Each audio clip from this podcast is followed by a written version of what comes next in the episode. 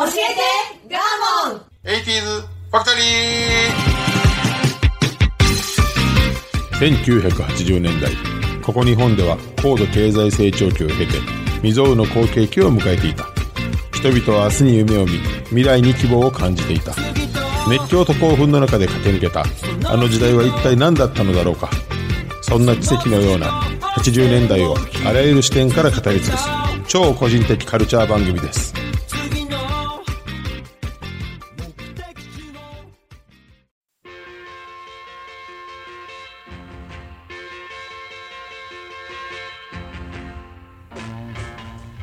今週も始まりました。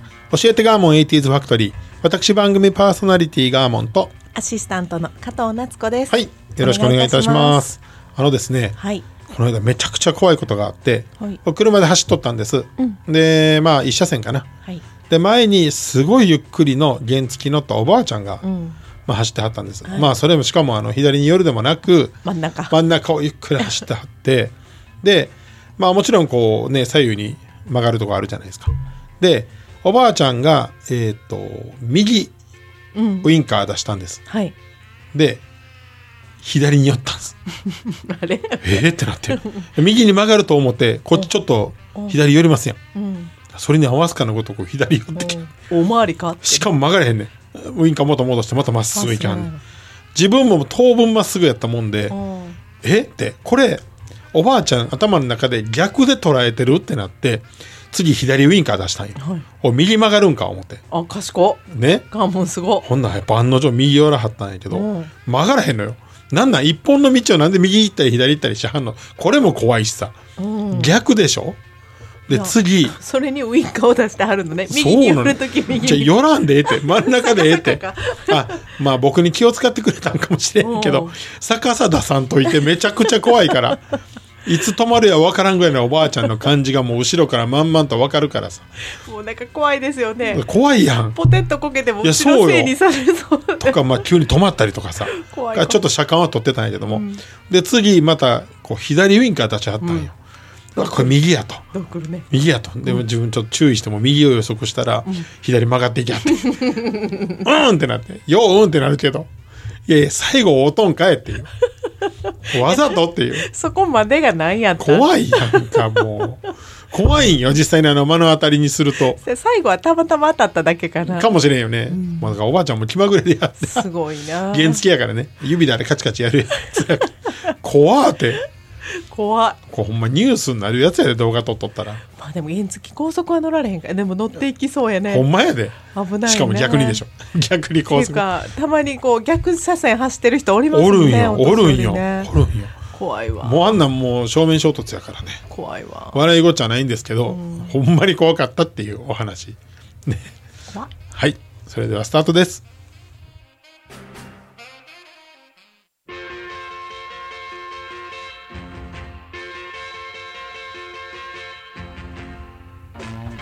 どうもガーモンです。この番組は音声配信アプリポッドキャストにて全国津々浦々へ放送されております。はい。はい。それでは早速参りましょう。はい。第4週目は事件ということで、えー、とこれも80年代の大きな一つの、まあ、事件です、はい、ホテルニュージャパン火災事故です、はい、これ、あのーまあまああのー単純に言うとね、たくさんの死者が出た火災なんですけれどもいまだに史上最大の人災って言われてる。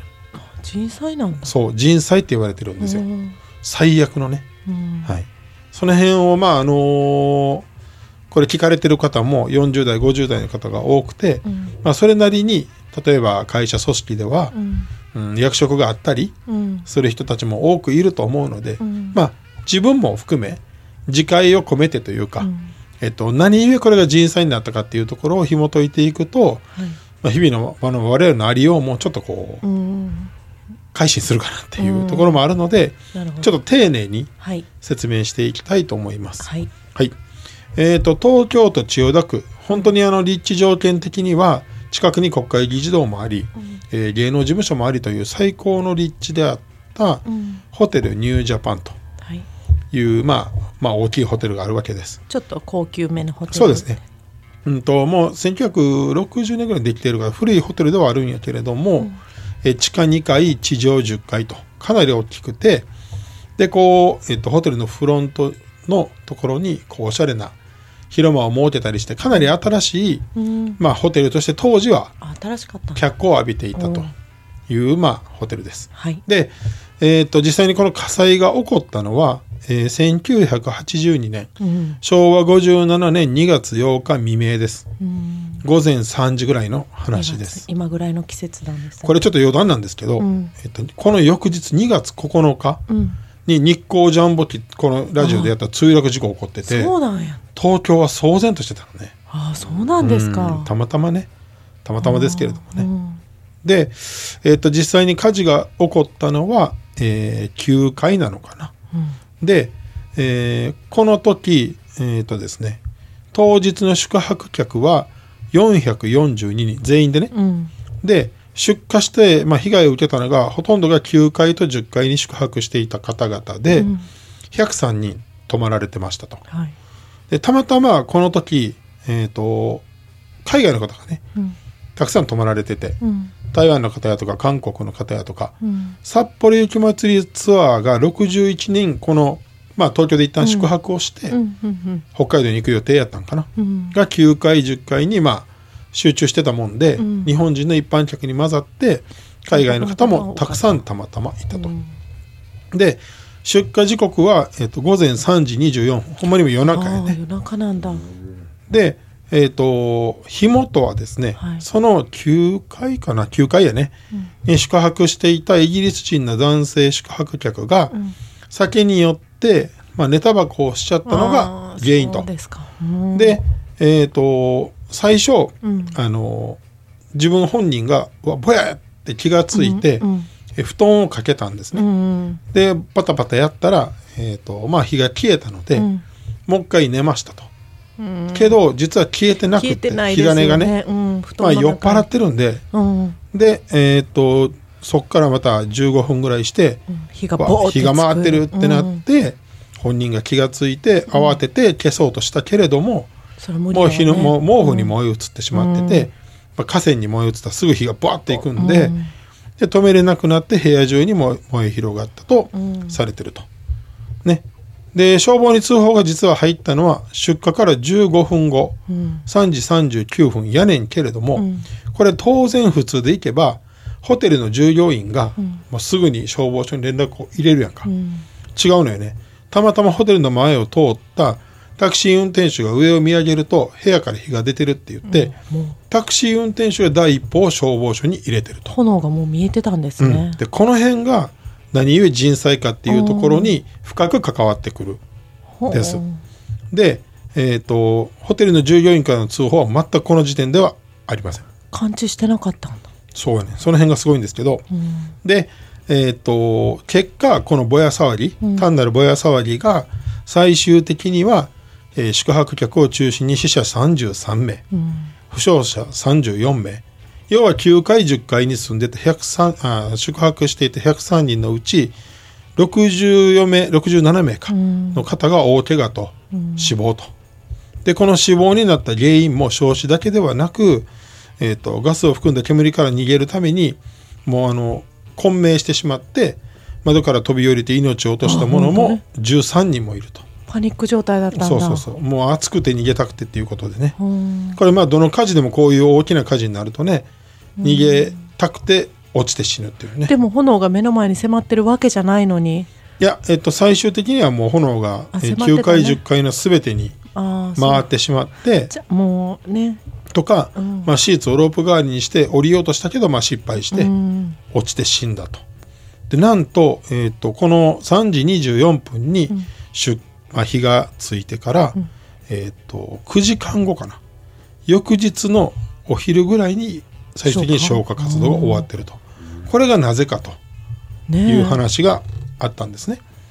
でこの辺がまあ克明に全部あのこう分析をされてるんやけれどまず、うん。なんでこの一室のぼやがうん。結局9階10階を全てうん。焼き尽くすような、えー火災になったかと、うんえっと、こっからがもうえげつないんやけど、うん。えっと、まずその利益第一主義とこのホテルがね、うん。防災に対する無関心が全ての原因。設備を置いてなかったってことですね。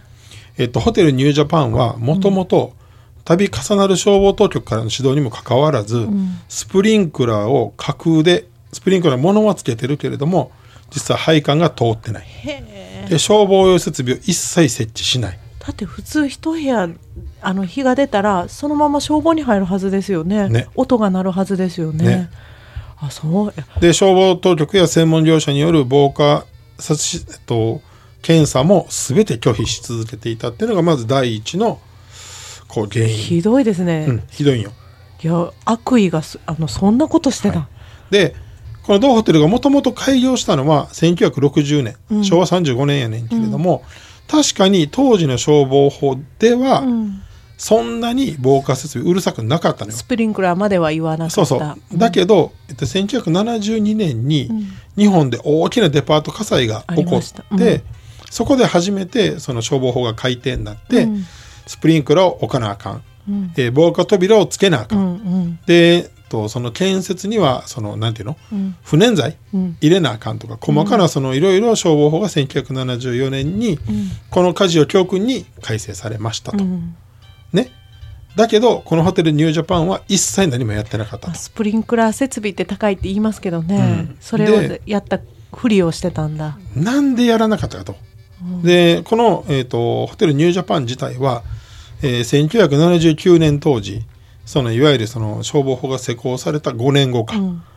は、当時経営なんで存続の危機に陥ってて、ある会社に、えっ、と、買収されます。うん。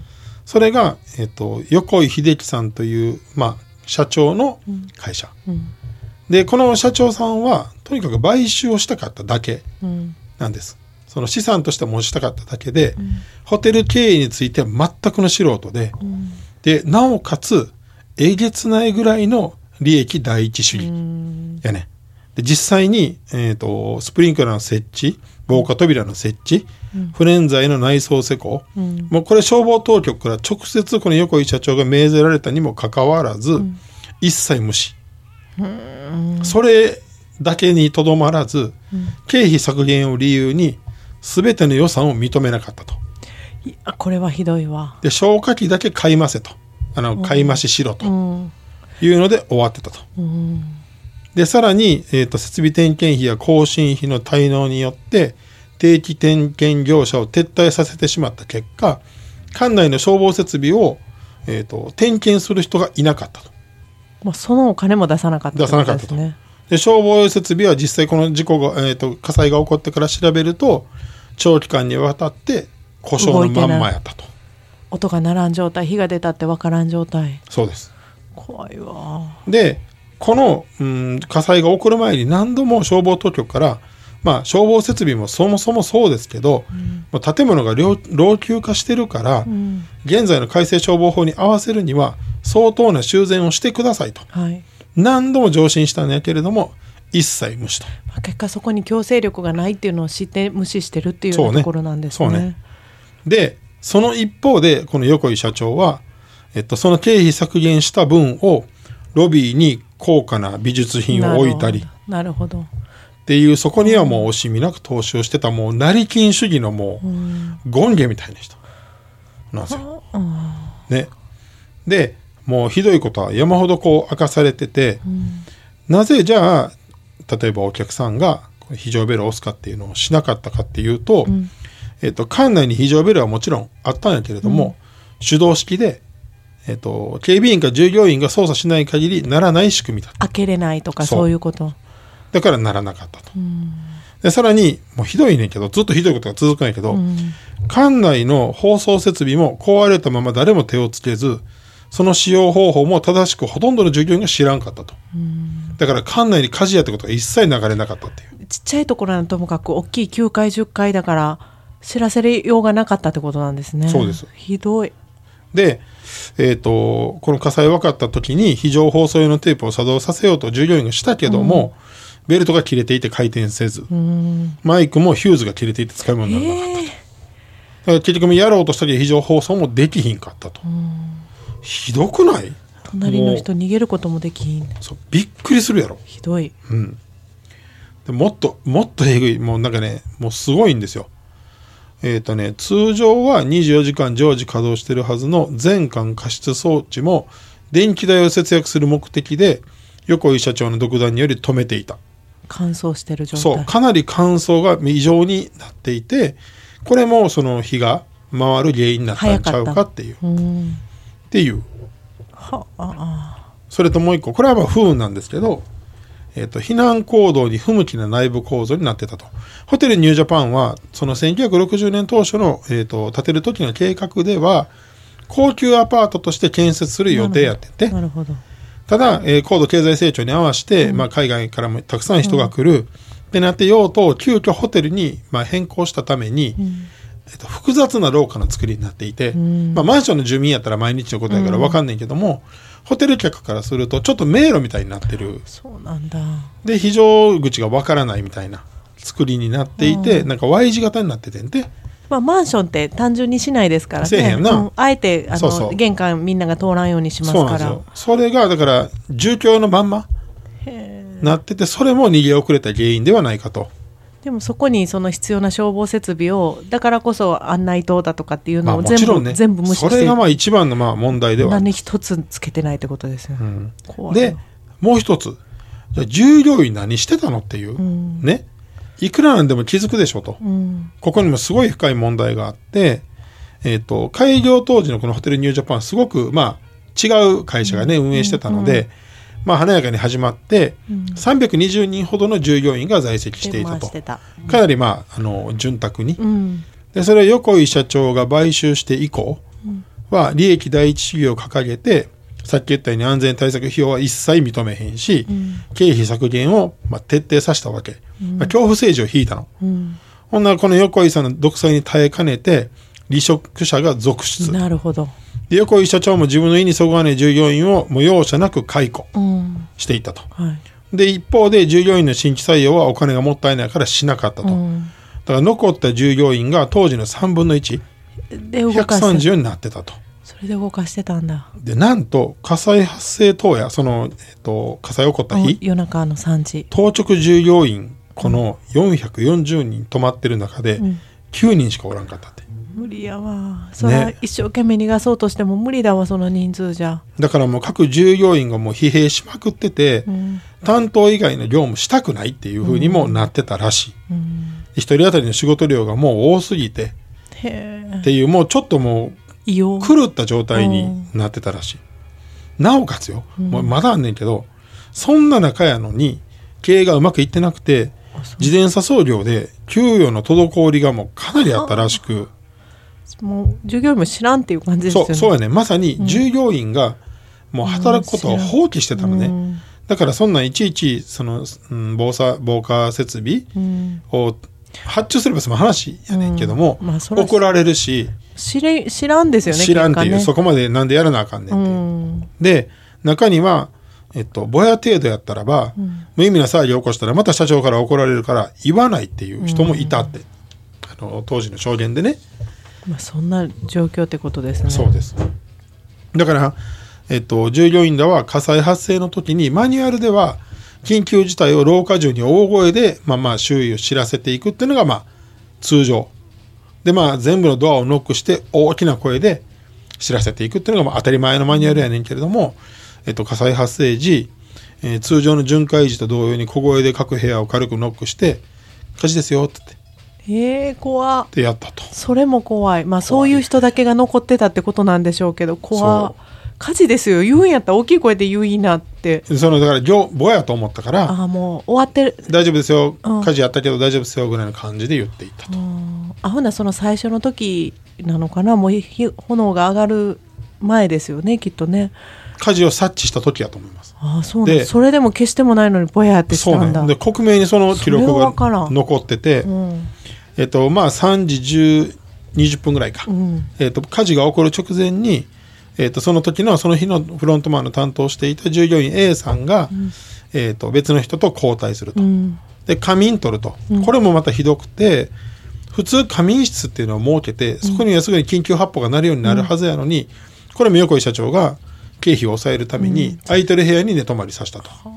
何もない。もう一人減ったってことですよねそこでそう、ね一人減ってるし、日常から、空いてる部屋にバラバラに泊まらせるので、従業員がどこに今仮眠取ってるかっていうのは分からない場合もある。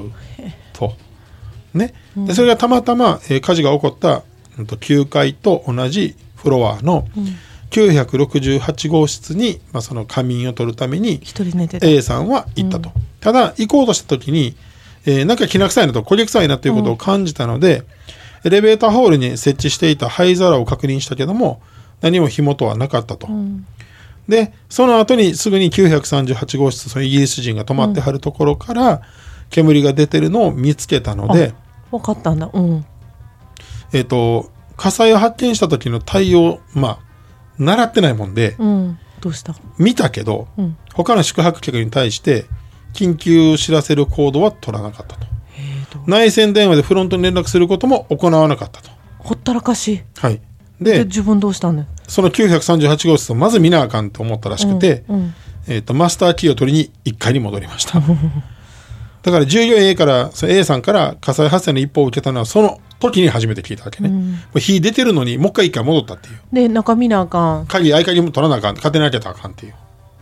ほな まあそうやねんけど。いやそうやねんけど。クリスのその人たちの疲弊した状態もあったんじゃないの？あそういうことですよね。もうフラフラやったんちゃうかなと思って。やしもうなんか人間さほんまに究極になんか過労になってくるとさ判断力ないでなくなるやんか。ね？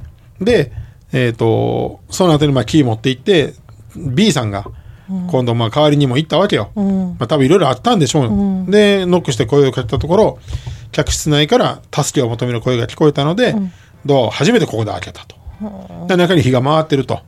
でこれによってまあ1階にもこの火災発生がまあ分かったので緊急連絡をまあいろいろこうして回ったと、で仮眠していて4人を起こしてみんなでこう対策をしようにも何をしていいかが分からない。119番でしょ。そうやな。ねそうやな。えでもしなかったんだ。あのうちうちで終わらせるっていうことに頭がいってるってことだ。それと宿泊客を逃がさなかったっていう。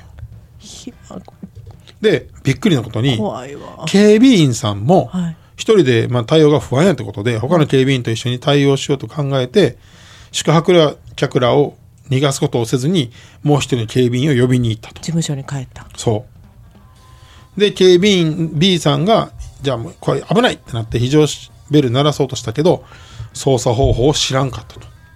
で館内放送も潰れてたので鳴らせなかったとで当のそのイギリス人はもちろんもう煙に巻かれてよろめきながら出てきたと、ね。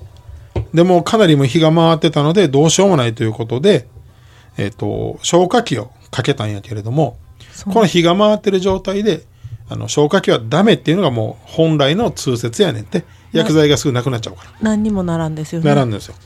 でこれがまあこの時にホースでも用意してきちんと水を出してれば、多分消えたであろうって消防員が言ってる。あお布団現場が検証で。お布団が燃えてる状態やったら。そう。この部屋だけの火事で済んだと、うん。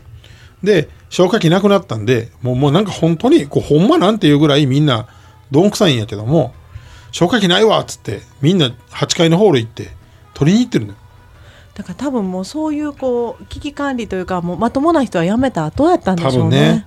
だから本当にもうこう馬車馬のように働かされてる人だけが残って言いなりになってたんやと思うね、うん。で考えずにね一生懸命動いててぼやっとしてるような状況やったん。でもうえぐいのよ。その8階に消火栓取りに行って行ったんやけど開け方がわからんってなって結果使えず。でもでもこの119番はしないんだ。そう938号室うん。のどんどんどんどん温度が上がっていってしまって、うん。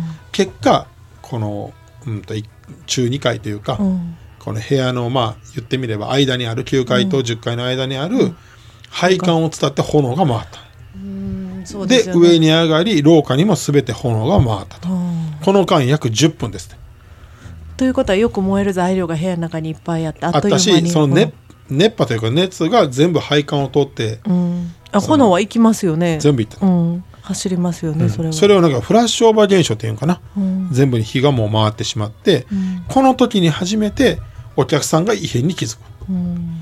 でなんかパリンパリンガラスが割れる音がするって言って一人証言があるんやけれどもその人自身はその時に初めて知ったらもう廊下が火の海で出られへんってなってとにかく窓から出て9階でずーっとあの捕まって耐えてるシーンが見ますよ見ましたよね。見るよね。でうん。その人が証言してはんねんけども、うんそっから30分間、うん。炎の中ずっと耐え切ってんねんけども、うん。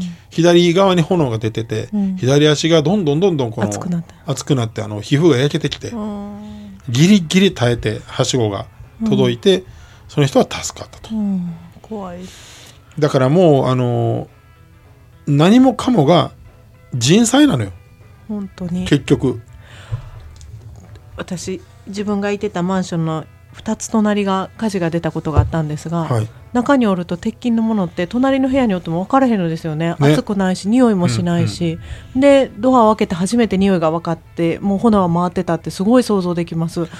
怖いね。でならないとね。今のお話で言うと、うん。一個その防火用のコンクリートは絶対ホテルって入れなあかんらしいねんけども、うん。入れてたらしいねんけど、うん老朽化で隙間が出てて、うん。隣の部屋に火が回ったっていう話も。ああコンクリート壁をそう渡って。ちょっとまあだから減ってた摩耗してたんやろな、うん。しまあその壁材だとか防火対応に全部なってなかったってことだからよく燃えるでしょうね。ね。でもう一つ問題になったんが、うん。防火扉を従業員がまあ閉めようとしたの。ああ一応は分かってた。一応ね、もうそれぐらいの手立てしかないと、うんでもその防火扉を邪魔するぐらい全面に絨毯が引かれてて、うん。閉めれなかったと。でそれめちゃくちゃなのよ。そのチェックに入るための消防のチェックですから、まあそうやねそれを拒否してるから。ね。怖いわ。で当然スプリンクラーはスプリンクラーの口しかないから配管なんて何もないんで、水が出るわけもなく。まずでもまず第一に119番通報してほしかったですよね。だいぶ後ですそれは。ねその、うショックあのスタッフがそれを頭にないっていうのが怖いですよね。怖いよ。だから相当身内でな終わ終わらせないかんっていうの。あ僕が思うにもほんまに末期やったんやなと、うん。なんか人間としての。本ね。当うんだからますあごい状況。すごいでしょ。考えにくい、ね。すごい。でなんでじゃあこの社長僕はこの事件見てね。うんいやまあ常軌を逸してるやん。意してます。社長も逸してるし、うん。従業員だってもうめちゃくちゃやん、うん。人のホテルなんてさね真っ先に防犯防災でしょ、まあ、結果でも教育されてないってことですもんね。あ一回もないって。怖いな。で僕これニュースめっちゃ覚えてんねんけど、うん。翌日この横井社長火災発生現場に今マスコミの前に来て、うん。蝶ネクタイで登場して嘘。蝶ネクタイが趣味やってんけどね。うん。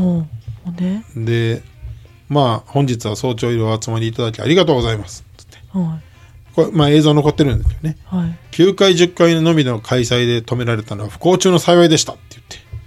えぐいやろ、えぐいですよ。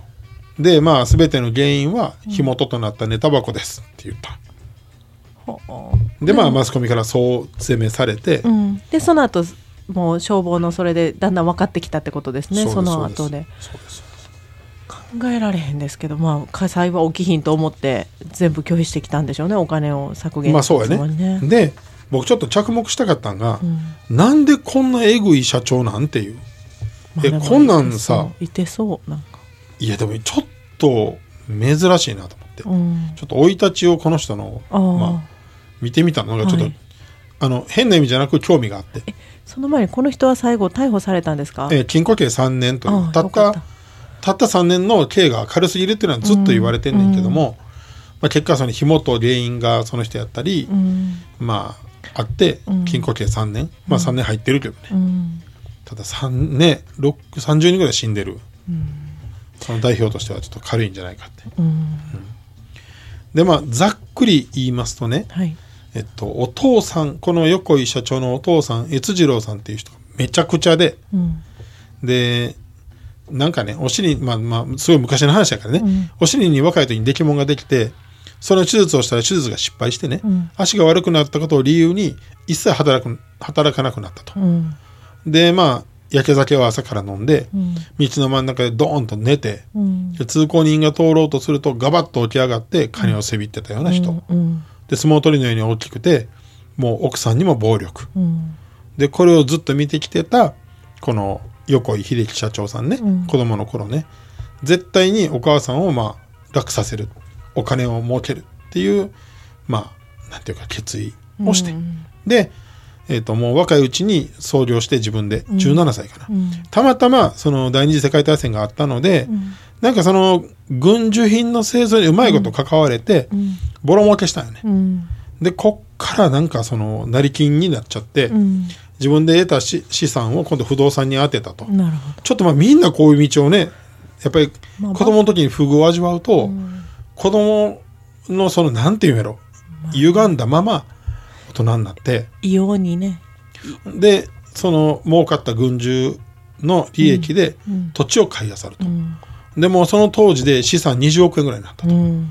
でそれでデパートを乗っ取ろうとしたりとか、うん。ずっとこの、まあ、いわゆる買収行為をやって、あの頑張るんやけれども、ん。その経営者や財政界から一切認められないことが、この人はずっと嫌やった。のコンプレックスやったと。ね。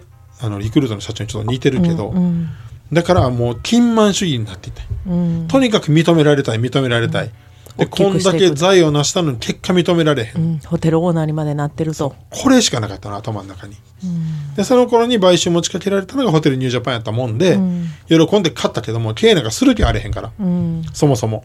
で経営難に陥んねんやったら今度はも持たん方がマシやぐらいのえぐい考えやったんですよ、でまあこんだけの人やから途中で一回銃で撃たれたりとかね、うん。いろいろしてるんやけれども懲りずうん。最後までお金だけを求めて、まあ、死んでいくと。うんななんか悲しいですね。いやだからこのたった一人のこの人のこのまあ極論さ、この人の人生がどうかなんか知らんよ。お前のそのやり方だけでこう60人です30ね人60人、うん。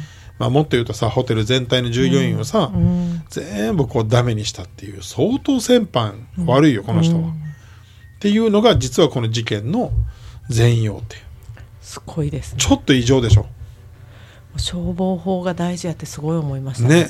で逆に本当にちゃんとしてるところに泊まりたくなるなってちょっとこれ思ったけどね。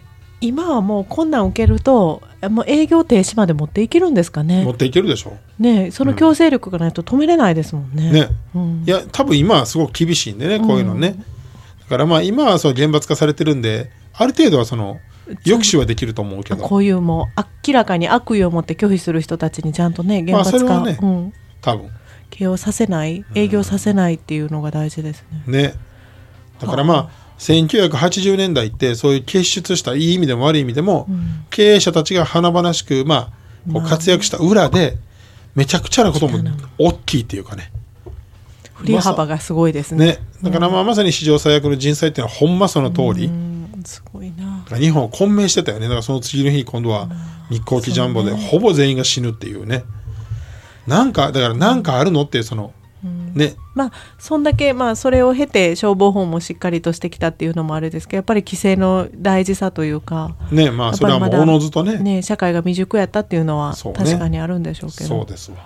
いやーでも腹が立つ、ね。お片や人の命とお金だから。遺族はたまったもんじゃないよこおんなもの。金だから。ね。うんいやほんまにえぐいです。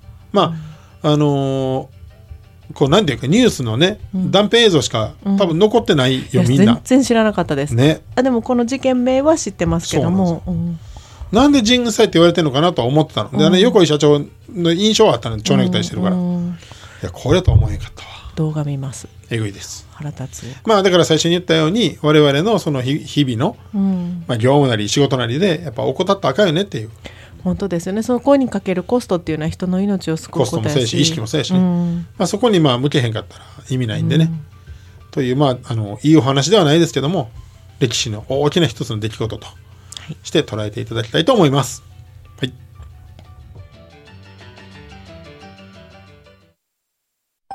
昔の友達に会いたい。買い物に行きたい。私にも小さな死体がある。エルタンのおかげで私の死体が叶った。エルタン介護保険適用外の生活の困ったをサポートします。ネット検索はエルタン高齢者尼崎からサポート拡大中。